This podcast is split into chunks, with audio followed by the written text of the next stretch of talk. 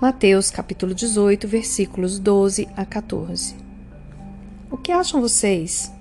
Se alguém possui cem ovelhas e uma delas se perde, não deixará as noventa e nove nos montes, indo procurar a que se perdeu? E se conseguir encontrá-la, garanto que ele ficará mais contente com aquela ovelha do que com as noventa e nove que não se perderam.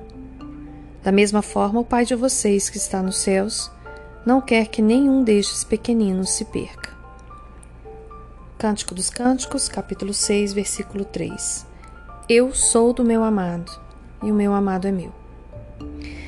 Minha querida, coisa mais difícil nesse mundo é a gente entender que Deus deixa 99 ovelhas e vai atrás da que se perdeu. Você e eu deve já, você assim como eu deve já ter passado por algum momento em que o seu marido, é, o seu namorado, enfim, sua mãe, sua irmã, qualquer pessoa que Deus tenha colocado na sua vida para que você ame. Sim, porque nossos amados aqui na terra são colocados por Deus para que a gente possa amá-los.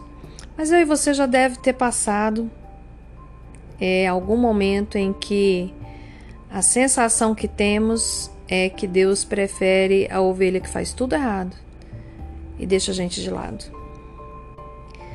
Se tem uma coisa que a gente tem muito forte, nós mulheres temos muito forte em nosso coração em nossas atitudes, é o senso de justiça. Ou, se você preferir, o senso de injustiça. O que, que é isso, Dani? Senso de justiça? É aquele senso que a gente tem apurado, afiado na ponta da língua, e eu falo que na faca dos olhos, que é de olhar o que o outro fez de errado e perceber que não está sendo feito justiça com aquela pessoa e que nós somos injustiçadas. Para falar a verdade, muitas vezes as situações que vivemos, as tribulações que passamos são injustas mesmo. E eu vou te falar uma coisa: isso não faz você melhor do que ninguém. Nem a mim, minha querida. Essa passagem é muito clara e Deus está falando do pastor que deixa as 99 ovelhas e vai atrás da que se perdeu. E mais, fala que quando encontra, é, ele fica mais contente com aquela ovelha do que com as 99 que não se perderam. Confesso para você que isso aqui é um tapa na minha cara todo dia. Porque eu sou uma daquelas pessoas que tento fazer tudo certo. E aí, ai daquele que está ao meu lado. Por quê? Porque eu vou cobrar dele tudo certo, assim como eu faço. Sabe o que eu aprendo com isso? Que Deus, muitas vezes, quando sai para buscar outra ovelha, ele quer provar a nossa fidelidade a Ele.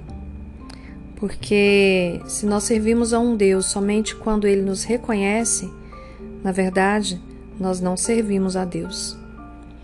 Se você e eu servimos a Deus, estamos alegres somente quando as coisas vão bem, quando sentimos que a presença dele está ao nosso lado, nós não estamos servindo a Deus. Nós estamos servindo ao nosso próprio ego. E quando o outro erra, talvez neste momento o pastor tenha que dar mais atenção a ele. E é nessa hora que eu acredito que precisamos fazer uma pergunta extremamente importante no que, diz, no que diz respeito à nossa intimidade feminina, tanto com Deus quanto com os nossos amados. Eu estou mais preocupada em ver satisfeitos os meus desejos e as minhas vontades ou estou mais preocupada com a salvação do meu marido, com a alma do meu marido, com a alma do meu filho, a alma de quem quer que Deus colocou para ser amado por mim. Sim, porque quando eu sou uma ovelha que estou entre as 99 e fico extremamente chateada porque o pastor saiu para acolher exatamente aquela que fez errado, Será que eu estou querendo a glória para mim ou a glória para o pastor? Será que a minha preocupação é com os meus desejos e as minhas vontades e, acima de tudo, o controle que eu quero ter sobre as pessoas?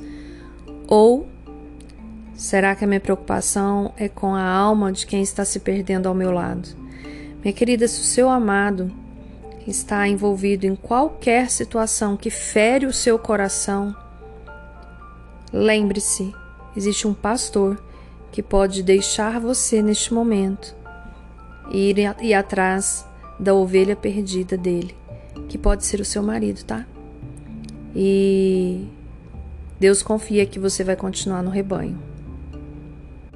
E Ele é aquele que pode buscar o que está perdido e carregá-lo de volta, com alegria, nos ombros, para junto das outras 99, incluindo você.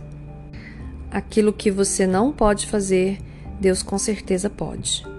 Mas em suas orações, não peça o marido que você quer. Peça o marido que Deus quer que ele seja. Se preocupe com a alma e a salvação do seu marido nas suas orações e nas suas atitudes, não com a sua com o seu senso de justiça próprio, que muitas vezes está ferido porque alguém nos feriu.